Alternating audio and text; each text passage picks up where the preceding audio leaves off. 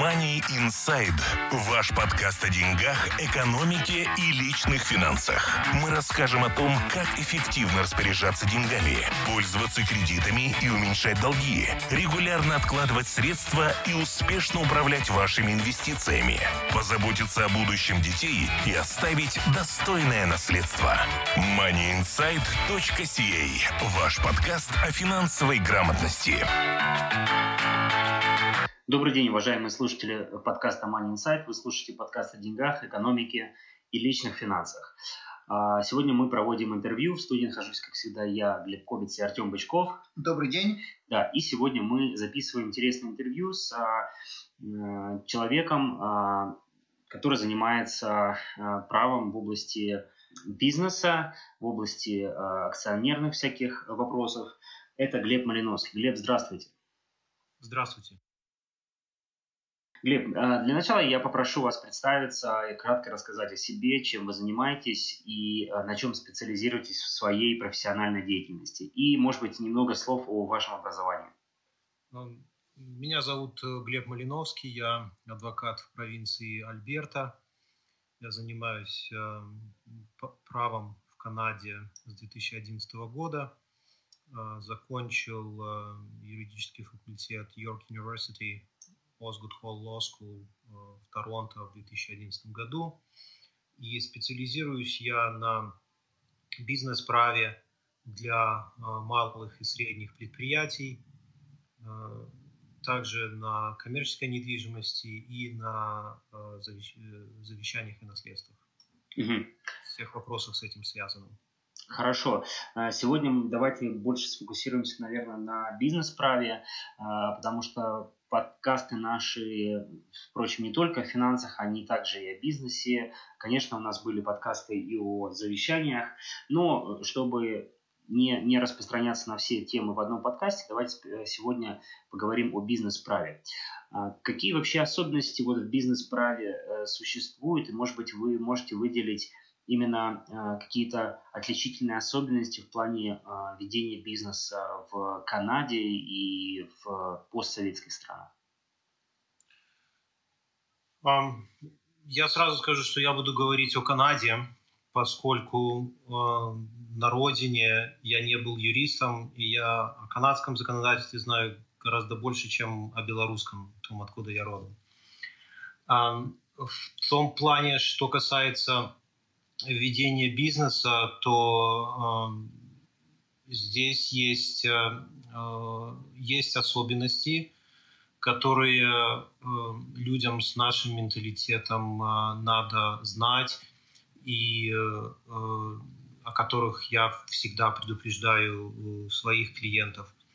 В первую очередь это касается формы организации бизнеса. И чаще всего здесь это корпорация, которая по сути собой представляет отдельный, э, отдельное лицо. Ну, называется юридическое лицо, но это отдельный э, субъект, в отличие от людей, которые организуют эту корпорацию, она становится при рождении отдельным субъектом, который берет на себя все права и обязанности по всем сделкам, которые она заключает люди, акционеры, которые создали эту корпорацию, они лично не отвечают по обязательствам корпорации, если они, конечно, лично не подписали какие-то документы.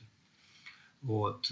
И это одна из основных э, особенностей э, этой структуры. Если мы говорим об ответственности корпорации по своим обязательствам, то в каком размере корпорация отвечает? Э, о каких денежных суммах может идти речь?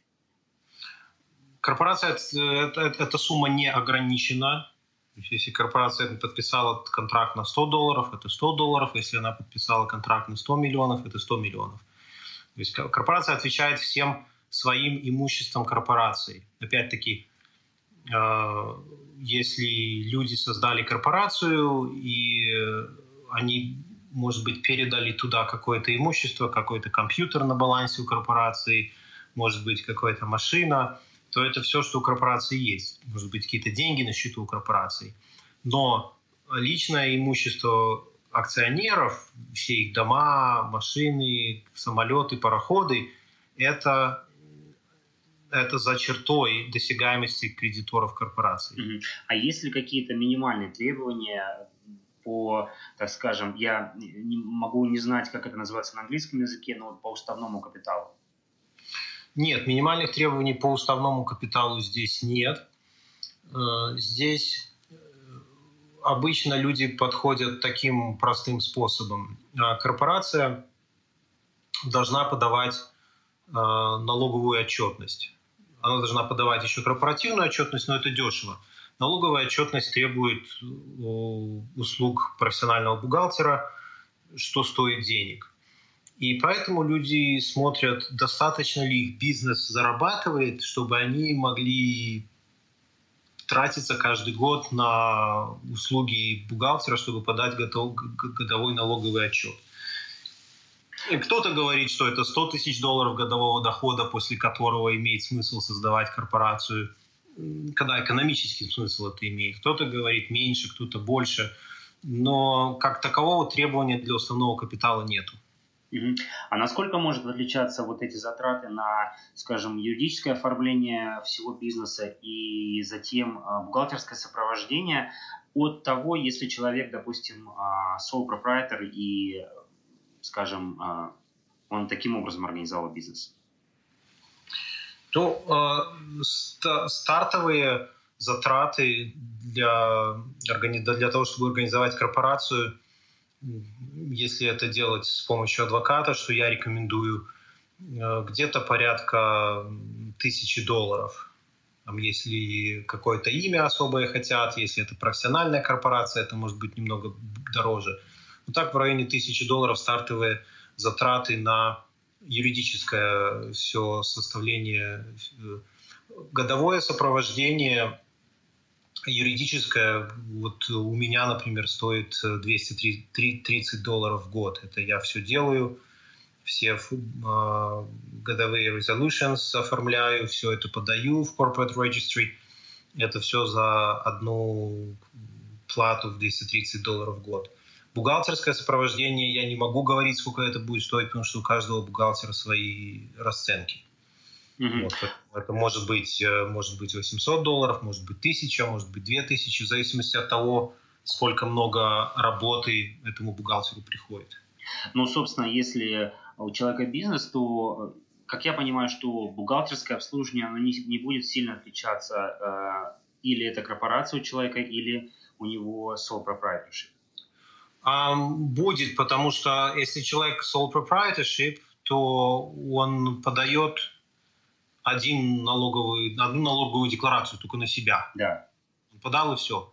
Если у человека есть корпорация, ему свою индивидуальную налоговую декларацию все равно нужно подавать. В дополнение к этому корпорация должна подать налоговую декларацию.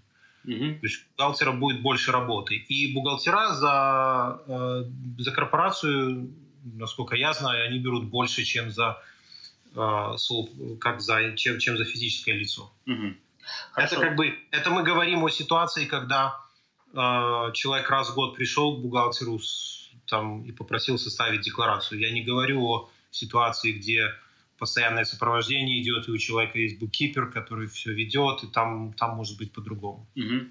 Хорошо, но если мы все-таки уж э, сравниваем а, корпорацию как форму организации бизнеса юридическую и sole proprietorship, то какие, может быть, минусы у корпорации перед первым или вторым. А вот просто вопрос э, практический. Если человек хочет открывать бизнес в Канаде, какую форму организации ему выбирать? Э, зависит от того, какой это бизнес и до какого уровня человек хочет его довести, и хочет он один за этим бизнесом заниматься или с кем-то еще. Ну, давайте вот, То есть, вот если, это, если мы говорим да. Извините, да, для простоты примера возьмем самый такой э, простой пример. Допустим, человек, э, условно говоря, трак-драйвер.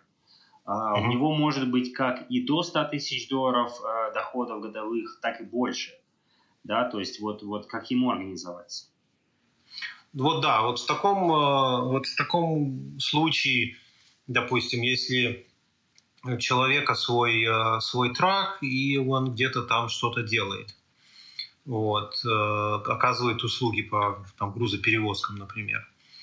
А, здесь, если он сам, как индивидуальный предприниматель, как говорится, работает, то он отвечает всем своим личным имуществом. И если где-то, не дай бог, какая-то авария случилась, в которой он виноват, то судят его. Да, его страховка должна его покрыть, но если его страховки не хватает, то будет он отвечать всем своим личным имуществом. И здесь корпорация его защитит, потому что если у него есть корпорация, то корпорация выступает контрагентом э, и э, по корпорация оказывает услуги. И если трак принадлежит корпорации, трак кому-то нанес ущерб, судят корпорацию, а не человека, который за рулем. Вот. Это, это в таком плане. Опять-таки, человек решает сам, насколько он комфортно чувствует себя с риском. Может он сам это делать, или он э, хочет создать корпорацию. Есть такой момент, единственное. Если человек э, работает, э, и у него есть разные клиенты, это больше похоже на контрактора и корпорацию. Если человек фактически работает на одного работодателя и сам ничего не контролирует, то это меньше похоже на ситуацию независимого контрактора и корпорации. Это больше касается налогообложения, того, как к человеку будут серые относиться, и как, что они разрешат ему списывать, и что не разрешат. Money Insight. Ваш подкаст о финансовой грамотности. Хорошо, ну давайте поговорим о более сложной организации бизнеса. Это корпорация, как мы уже сказали. И э, уже говорили о том, что у корпорации есть определенная ответственность. А в случае, если возникают какие-то э, споры, э, споры между собственниками корпорации, если их, допустим, несколько, да, если это не единственный человек, то как, какие способы вообще разрешения споров существуют и э, как часто такие споры могут возникать? Споры, uh, способов разрешения споров на самом деле не так много. Это могут быть переговоры, это может быть э, арбитраж, и, или mediation, и это может быть суд. Вот. Э, как часто они возникают? Достаточно часто. Вот. Э, люди, когда они создают корпорацию с кем-то еще, это как примерно как семья. Только корпорация создается с целью зарабатывания денег. Но бизнес-партнеры, они должны понимать куда они входят, это как отношения как в семье. Это где-то где-то хорошо, где-то очень хорошо, где-то не очень хорошо. Есть э, хорошие моменты, есть не очень хорошие. И э, точно так же, как в семьях, э, в корпорациях бывают разногласия между владельцами. А, совладельцами корпорации. И не все, точно так же, как в семьях, не все могут между собой договориться, и тогда случается такая вещь, как бизнес-развод, я их называю. И когда люди больше не могут или не хотят вести бизнес вместе. Бизнес-развод и... на деньги. Нет, нет, бизнес, это, это как э, не, не, не, то, не в том смысле, кто кого разводит, а в том смысле, как семейный развод, когда муж с женой не могут ужиться, так и в бизнесе бывает, когда два совладельца не могут ужиться. И начинается эта процедура отделения как бы этой корпорации. Вот. И э, здесь э, переговоры уже отпадают, потому что они пытались договориться, не смогли. Э, остаются такие способы, как э, арбитраж. Это внесудебное разбирательство с помощью адвокатов. Просто оно, в отличие от суда, оно остается конфиденциальным, никто о нем не знает. Нанимается а, специальный адвокат, эти люди арбитры, это или бывшие судьи, или люди, которые долго практиковали в суде, который будет выступать арбитром. Люди подписывают, оба участника спора подписывают соглашение, что они согласны придерживаться решения того, которое арбитр принят, и спор рассматривается. Это будет решено гораздо быстрее, чем в суде, потому что это частная процедура – оплатили какой-то конференц-рум в гостинице, обменялись документами, пришли, решили спор. Это арбитраж. И это часто делают э, средние и большие компании, которые не хотят огласки о том, чтобы это все грязное белье становилось эм, Висело все, на, на всеобщим, все, всеобщей информацией. Потому что когда дело идет в суд, все документы, которые подаются в суд, к ним можно получить доступ. Решение суда опять-таки будет в открытом доступе. Не все этого, не все этого хотят. И э, другой вопрос в том, что в суде дела могут тянуться годами, годами, годами. Угу. А как вообще оформляются такие взаимоотношения между акционерами в рамках корпорации?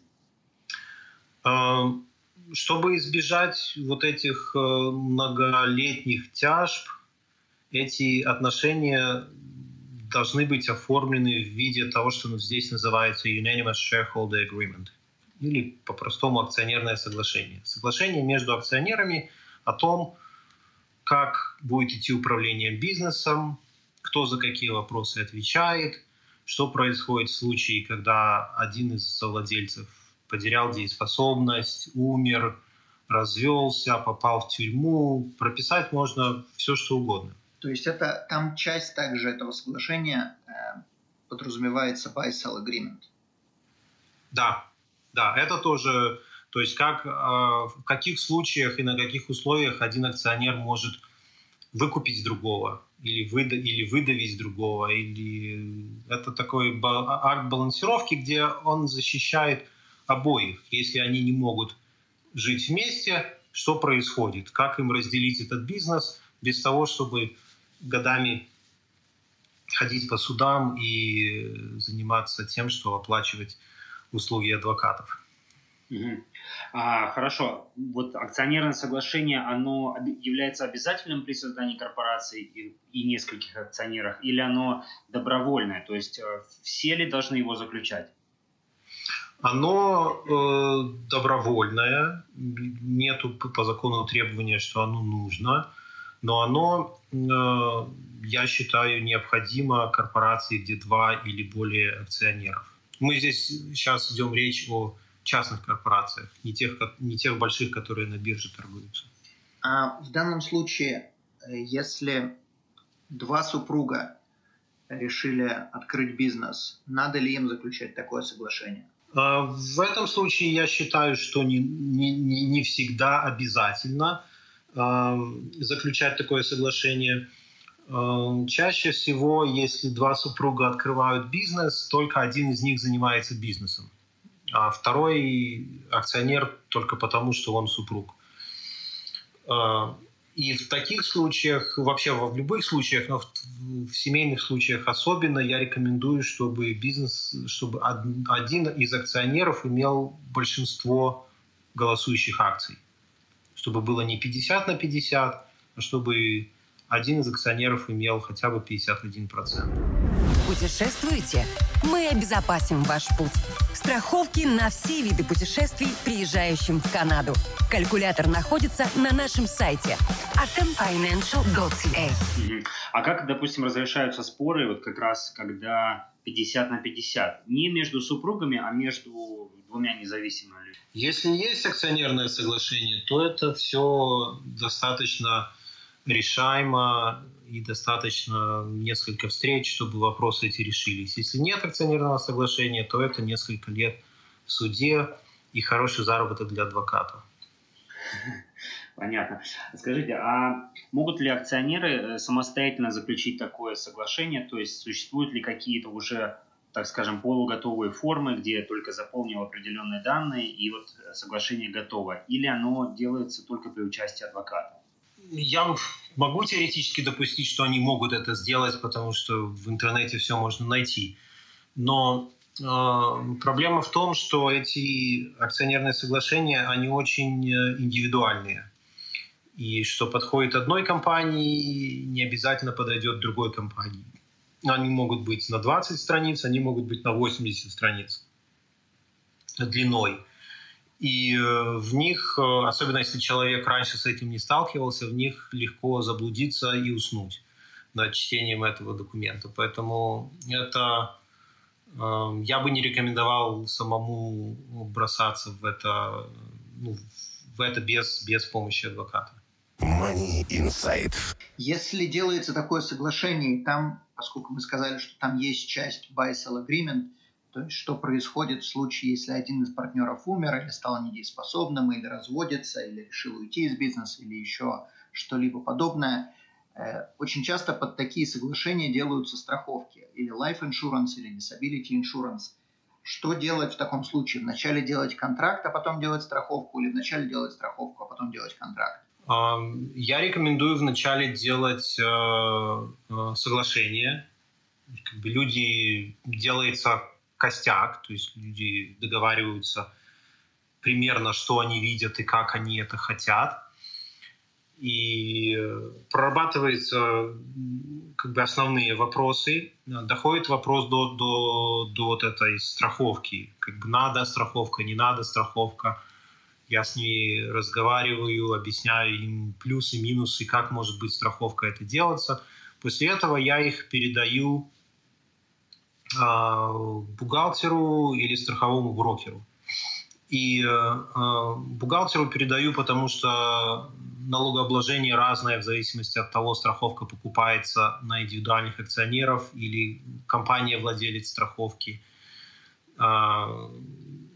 также передаю страховому брокеру, потому что людям надо знать, могут они получить страховку или нет, сколько она будет стоить. И от этого тоже зависит, одному страховка может стоить 2000 в год, другому 12. И как тогда это срегулировать в соглашении, что у них такие разные страховые премии.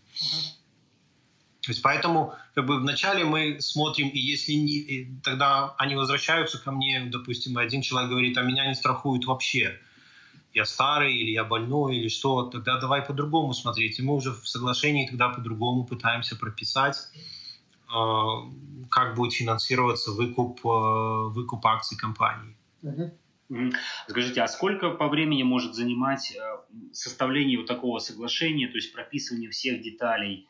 А, сколько занимает такой процесс? Работать с адвокатом именно? Um, ну, как бы я свою часть могу сделать э, и за неделю, и за две недели. Но по опыту работы скажу, что э, реально людям, у людей уходит где-то месяц, иногда два месяца. Потому что люди понимают, какой объем информации, какой вопрос, э, какой спектр вопросов им надо между собой обсудить, которые они даже раньше не думали об этом акционеры, а что будет, если я умру, а что будет, если это случится, а что будет, если это. Потом им надо каждому пойти посоветоваться со своим супругом. Им надо прийти к какому-то э, самих между собой, к какому-то соглашению. И это часто у людей занимает какое-то время. А уже я потом это оформлю все за несколько дней. Money Insight. Хорошо, а вот э, как, на какой стадии развития бизнеса, так скажем, лучше вы рекомендуете составлять соглашение и возможно ли его составить, когда уже бизнес существует довольно э, долгое время, но в итоге совладельцы бизнеса пришли к тому, что им все-таки нужно такое соглашение составить. Возможно ли это сделать там, через, условно говоря, там, 3 или 5 лет существования бизнеса? Возможно, это можно сделать на любой стадии. Эм, я рекомендую, чем раньше, тем лучше. Эм, и как бы реально, глядя на вещи, да, если люди открывают бизнес и не знают, пойдет он, не пойдет, может, они хотят сначала полгода-год поработать, и после этого э, делать акционерное соглашение – это подходит для ситуации, когда люди открывают бизнес и не вкладывают в него, не покупают какие-то большие активы для этого бизнеса. То есть люди оказывают какие-то услуги или что-то, и бизнес не надо требовать, э, не надо вкладывать, кроме своего времени и каких-то небольших средств, не требует больших вложений. Тогда у людей, если не получилось, им легче бизнес не пошел, им легче разойтись.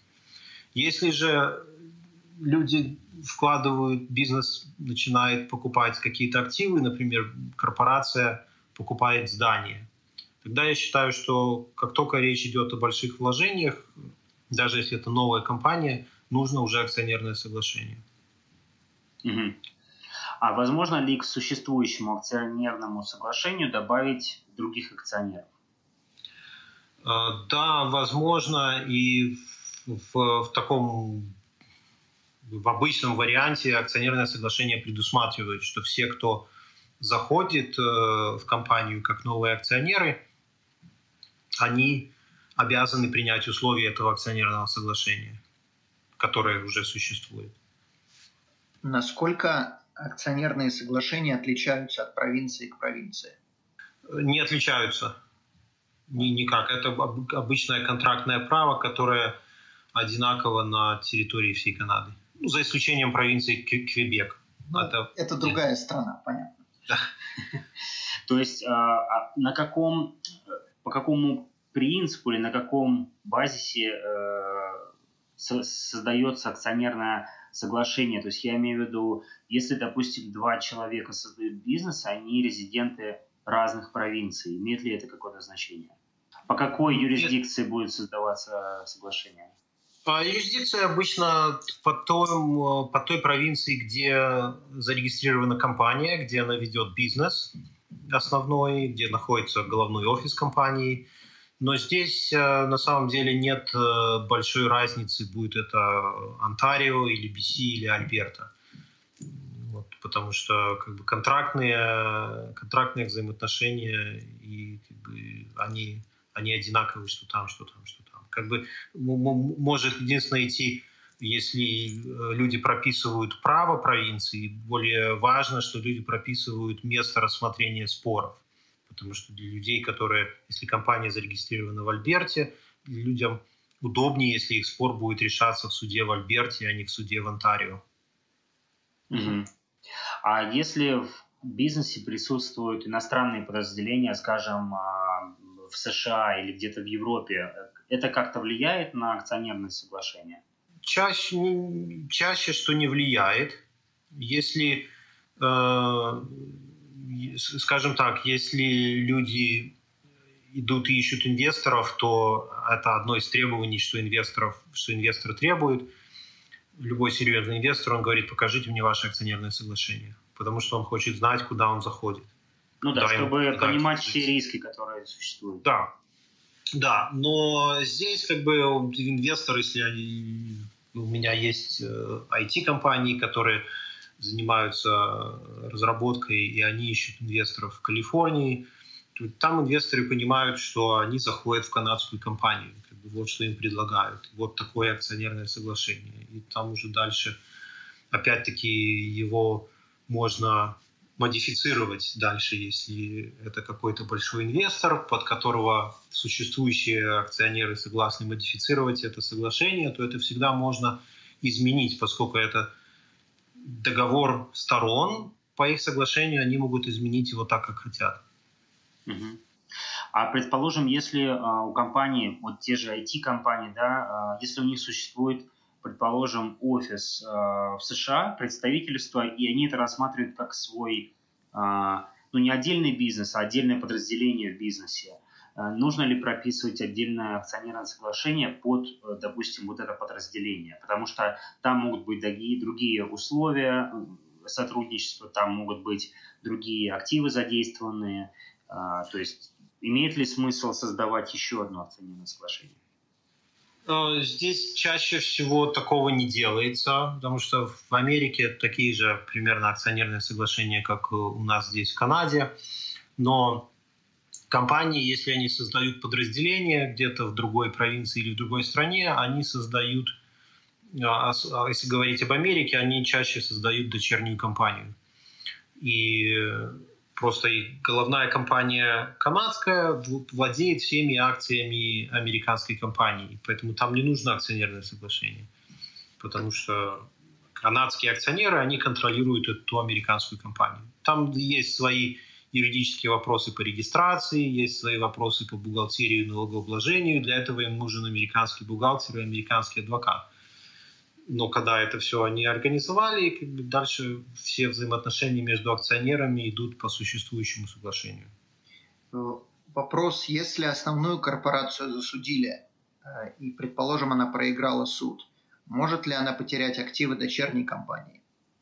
Может, потому что, ну, теоретически может, потому что э, и акции это такое же имущество корпорации, это так, такой же актив.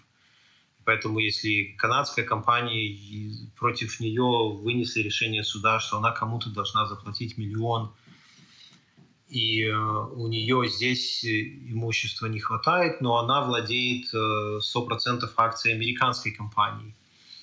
И ту американскую компанию можно реализовать эти акции и выручить достаточно денег, чтобы выплатить э, судебное решение. То теоретически это можно сделать. Это отдельный процесс, как э, исполнить решение суда, и это не, не и это процесс, это не такой легкий процесс. Но от, к ответу на вопрос, можно ли это сделать, да, можно. Угу, понятно. И еще акцион, акционерное соглашение существует только тогда, когда есть более двух участников, или если один акционер, есть ли какое-то акционерное соглашение, или вообще есть ли какое-то соглашение с кем-либо в данном случае?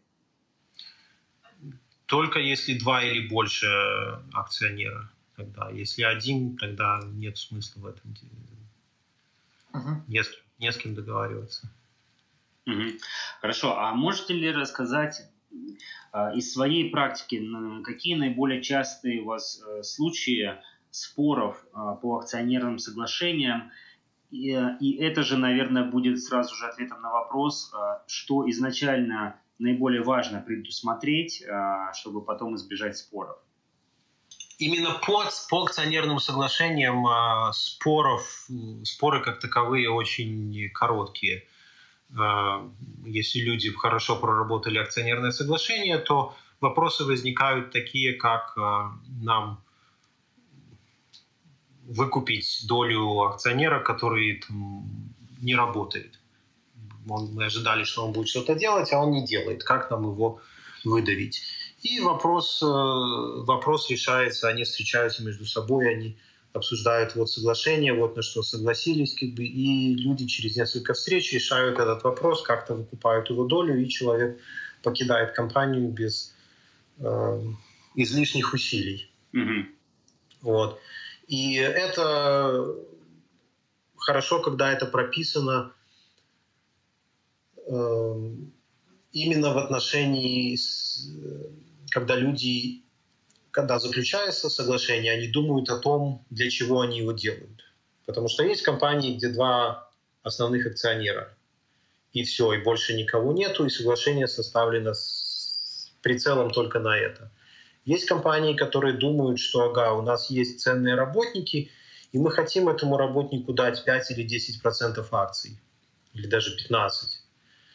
Вот. Но тогда надо продумать в акционерном отношении, хорошо, если у вас что-то с этим работником произойдет, как вы, вы хотите эти акции назад получить, как вы это сможете сделать. Это прописывается в соглашении. Вот. То есть вот такие э, моменты чаще всего возникают, когда миноритарные акционеры их приводят в компанию, от них избавляются. Вот э, это такие споры по по акционерным соглашениям. moneyinsight.ca YouTube-канал. Все о финансах в Канаде на русском языке. А как, предположим, вот прописать такие условия, когда два акционера, э, они начинают бизнес, или он уже у них существует, и они приходят к заключению акционерного соглашения, и, скажем, э, сегодня они понимают, что каждый ответственный за определенную область бизнеса, да, за направление бизнеса, кто-то там продажи, кто-то маркетинг, кто-то финансы, кто-то операционную деятельность. Но мы знаем, что бизнес развивается, и поэтому меняются а, как бы ответственности, обязанности, а, сферы а, обязанностей. Да? То есть в таком случае нужно переподписывать акционерное соглашение или существуют какие-то универсальные формулировки, которые вот эти условия объясняют. То есть если по-простому уж совсем, да, то там, допустим, договорились на, что я делаю вот это, а ты делаешь вот это. А, пришел другой сотрудник, он начал отвечать за эти обязанности, и, соответственно, один из акционеров перестает это делать или там по какой-то причине там не хочет это делать. Как вот, и это уже э, получается такой некотором роде конфликт. Как его можно разрешить? Есть э, стандартные формулировки, которые, с помощью которых это прописывается. Причем такие вещи, как, допустим, список э, вопросов, которые требуют э, единогласного решения, или список обязанностей каждого акционера, они могут вы, вы, выноситься и делаться как отдельные приложения к акционерному соглашению, то есть как бы Schedule A, там, Responsibilities of Shareholder John, там, Schedule B, Responsibilities of Shareholder Вася. Mm-hmm. И, э, и там прописывается. И потом, не меняя самого соглашения, можно просто изменить один этот schedule, одно приложение, это что-то вычеркнуть, что-то добавить. Угу. Хорошо. А в случае таких споров, кто платит адвокатам э, за сопровождение этих споров? За разрешение споров? Да, ну, э, как бы здесь э, настолько широк, широк спектр, насколько у людей э, позволяет карман. Здесь как бы вопрос больше, это, это корпорация платит или это каждый человек индивидуально платит? Да, потому что это получается уже как а, условно говоря, это ситуация суда, да, когда есть один истец э, недовольный и есть один ответчик, тоже, скорее всего, недовольный. Кто из, из этих людей инициатор этого спора платит или как разделяются расходы? Как бы если, если мы говорим, пока что просто не касаемся как бы суда, мы говорим о споре. Э, человек приходит к адвокату, естественно, он оплачивает услуги адвоката. Э, если спор между акционерами, тогда каждый из акционеров нанимает своего адвоката, и они оплачивают услуги этого, каждый оплачивает услуги своего адвоката. Если они между собой договорились и решили эти услуги записать на корпорацию, это их корпорация, то уже они с бухгалтером там решают, как они это все перепишут и как они это все сделают. Вот, и мне, в принципе, как адвокату, мой клиент оплатил мои услуги, а по бухгалтерии, откуда эти деньги пришли, из личного кармана клиента, из кармана корпорации, мне разницы нету. Uh-huh. Если идет судебный спор, да, истец оплачивает услуги своего адвоката, и ответчик оплачивает услуги своего адвоката. Когда есть решение суда, Э, в решении суда предусматривается, что проигравшая сторона должна возместить э, часть издержек, судебных издержек э, выигравшей стороны. Обычно это варьируется, там существует тариф, больше которого очень сложно получить. И по тарифу обычно люди могут получить от 30 до 50 процентов реальных своих расходов на адвоката. Угу. Но я так понимаю, что э, эти, эти э, условия также можно прописать в акционерном соглашении. То есть кто за что платит, э, в каких случаях. Да, это тоже можно прописать в акционерном соглашении, конечно. Угу. А если уж мы э, заговорили здесь об оплате услуг, то а, какая может быть стоимость этих услуг? Понятно, что все будет зависеть от случая к случаю, но существуют ли какие-то а, расценки? Для акционерного, для составления акционерного соглашения. Да, существует, э, существуют ну, примерные расценки. Как я говорил, они соглашения бывают разные и занимают разное количество времени. И чем больше времени адвокат тратит на встречи, на переговоры, тем дороже это выходит.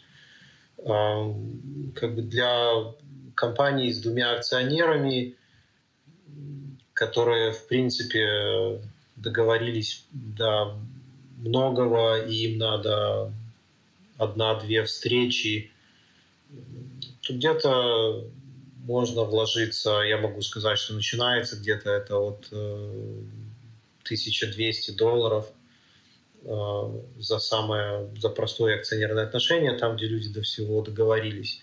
Дальше более, но, ну, но это не часто получается. Чаще получается, где расходы получаются в пределах э, двух-двух с половиной тысяч. Угу и при двух акционерах. Если идет э, речь 4 э, акционера, 5 акционеров, тогда где-то выскакивает ценник обычно на 3, 4, 5 тысяч.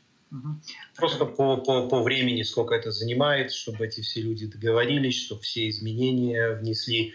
Но здесь еще надо понимать то, что э, один адвокат обычно работает э, с одним человеком, или адвокат работает с компанией. Э, адвокат один не может консультировать двух разных акционеров, потому что у них разные интересы. И адвокат, адвокату его адвокатские правила, мои адвокатские правила не разрешают консультировать человека, у которого противоположные интересы. Поэтому э, каждый акционер может или должен э, иметь своего адвоката. Насколько он часто будет его использовать, это вопрос тому человеку. И часто, что я, я делаю или что мои клиенты делают, они нанимают, корпорация нанимает адвоката, чтобы составить акционерное соглашение. И этот адвокат как бы с открытыми картами им все рассказывает. Может быть вот так, такой вариант, может быть такой вариант, здесь такие плюсы, здесь такие минусы. Дальше каждый из акционеров может пойти или один из акционеров может пойти к своему адвокату и проконсультироваться, а как мне лучше делать. Потому что я, как акционер компании, не могу сказать, как лучше. Потому что одному лучше, другому хуже. Поэтому он уже идет к своему адвокату, адвокат ему что-то советует. Они между собой, акционеры, договариваются и говорят мне, на что они, что они решили, и я уже это оформляю. Угу. У меня тогда вопрос, когда вы говорите, что они решили, для того, чтобы что-либо решить, они должны знать, что решать. Есть ли какой-то список вопросов стандартный, который им надо обговорить? Там, например, в случае смерти, в случае недееспособности, в случае э, того же самого конфликта, в случае покупки нового бизнеса или в случае я хочу сделать направление, направить бизнес в эту сторону, а ты хочешь в эту. Э, как им э, сделать какое-то соглашение между собой, если они не знают, Э, по поводу чего вообще писать соглашение. Ну да, я поэтому так и, и, и говорю, что обычно я встречаюсь с обоими акционерами. Компания меня нанимает, вот два владельца компании сидят за столом, два директора. Я им раскрываю все карты на стол, как что можно сделать. Они мне примерно говорят, какая у них идея в голове. Я им показываю, как это может выглядеть, с какими плюсами и минусами. И дальше я говорю, вот все, что может быть. И есть какие-то, по каким-то моментам они просто ставят галочки, да, мы согласны, согласны, согласны. Из 20 пунктов осталось 3 пункта, которые они говорят, нам надо пойти подумать и посоветоваться с нашими адвокатами. Ну, Хорошо, есть, идите, думайте, дайте знать. Понятно, окей. То есть пункты какие-то вы предоставляете, то есть да. э, какие-то вопросы вы им просто задаете в упор что, что вас интересует в этом, в этом, в этом случае. Да, я задаю вопросы, у меня есть вопросники, но по своему опыту я понял, что иногда проще с людьми встретиться и объяснить им, чем им читать этот вопросник, где они теряются формулировках. Ну, понятно, каждый поймет этот вопросник по-своему, понятно, да. Mm. Теперь у меня вопрос, мы сейчас уже будем э, закругляться с подкастом, у меня вопрос, насколько сложно закрыть корпорацию и, соответственно, следующий вопрос, нужно ли ее закрывать, если, предположим, в корпорации есть деньги, э, и корпорация не производит уже никакого бизнеса, но э, поскольку деньги там лежат, не хотелось бы их просто вытаскивать и платить больше налогов. Нужно ли закрывать, э, можно ли ее оставить, как быть в такой ситуации? Я этот вопрос налогов я оставлю за скобками, потому что я некомпетентен говорить, говорить на эту тему. Но с юридической точки зрения закрыть корпорацию можно, когда у нее не осталось никаких активов, никаких пассивов, на счету пусто, все распродано, все долги выплачены, все налоги выплачены, тогда ее можно юридически закрыть. То есть, чтобы ее закрыть, надо от всего избавиться сначала. Но пока у нее есть какие-то деньги, ее закрыть нельзя. Вот, да, если люди делают бизнес-развод, то они идут в суд, и с решением суда как бы как э, разделить то, что осталось, и потом корпорацию закрыть, это можно через суд сделать. Но э, пока корпорация существует и у нее есть какие-то деньги, да, она каждый год подает там какие-то декларации, подает, э, поддерживает свой статус и так может существовать сколь угодно долго. То есть никто не требует ее закрытия, если, даже если она ничего не производит? Да, никто не требует. Окей. Хорошо. А, Глеб, мы будем заканчивать этот подкаст. А, под конец я хотел бы вас попросить э, дать, поделиться своими контактами, а как с вами можно связаться, где вас можно найти в случае, если у кого-то из э, тех, кто слушает наш подкаст, возникнет такая необходимость получить у вас консультацию или воспользоваться вашими услугами. Конечно. Мой э, рабочий телефон 403 995 1410 мой email gleb at southern alberta law.net mm-hmm. и это вот основные мои контакты. Хорошо, мы, мы разместим эти контакты в описании к этому подкасту. И э, большое спасибо, что э, уделили нам время. Э, был интересный разговор. Я надеюсь, что он будет также интересен всем нашим слушателям. А, всех слушателей мы поздравляем с наступающими праздниками, Новым годом а, и желаем успехов а, в новом году. И вам, Глеб, также. Спасибо. Спасибо большое. Всего доброго. До свидания. До свидания. Money Inside. Ваш подкаст о деньгах, экономике и личных финансах. Мы расскажем о том, как эффективно распоряжаться деньгами, пользоваться кредитами и уменьшать долги, регулярно откладывать средства и успешно управлять вашими инвестициями, позаботиться о будущем детей и оставить достойное наследство. MoneyInside.ca. Ваш подкаст о финансовой грамотности безопасности.